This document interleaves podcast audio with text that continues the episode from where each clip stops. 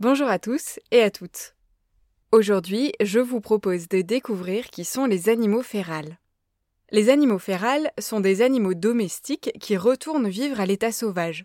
Alors c'est rarement le fruit d'un accord entre le propriétaire d'un animal et ce dernier.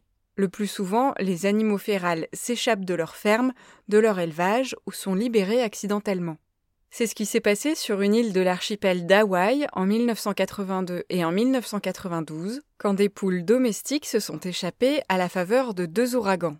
Elles se sont ensuite mêlées à la population de poules sauvages.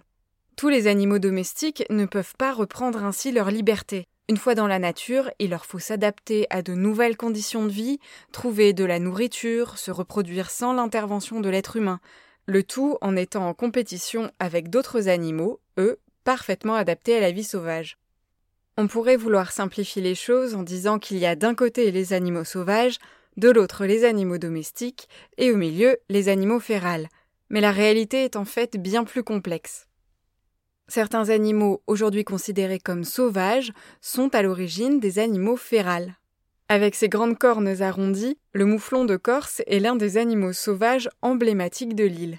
Il fait même partie des espèces sauvages protégées par la loi française. Eh bien, ce mouflon est en fait issu d'individus domestiqués qui se sont enfuis dans les montagnes corses au néolithique. Plus étonnant encore, les animaux férales peuvent être à nouveau domestiqués. C'est le cas des chevaux Mustang. Lorsque les colons européens sont arrivés en Amérique au XVIe siècle, cela faisait plus de dix mille ans qu'aucun cheval ou toute autre espèce apparentée n'avait foulé le sol de ce continent. Les colons ont amené avec eux des chevaux qui se sont échappés, certains ont donné les mustangs sauvages qui parcourent actuellement l'Ouest américain, d'autres ont été domestiqués par les populations indigènes d'Amérique. Les espèces férales ont parfois un fort impact sur les écosystèmes dans lesquels elles sont introduites. Ainsi, en Australie, une poignée de lapins a volontairement été lâchée dans la nature par des Européens au XIXe siècle. Leur objectif était d'avoir une petite réserve de chasse pas loin de chez eux. 150 ans plus tard, des centaines de millions de lapins détruisent la végétation locale et érodent les terrains.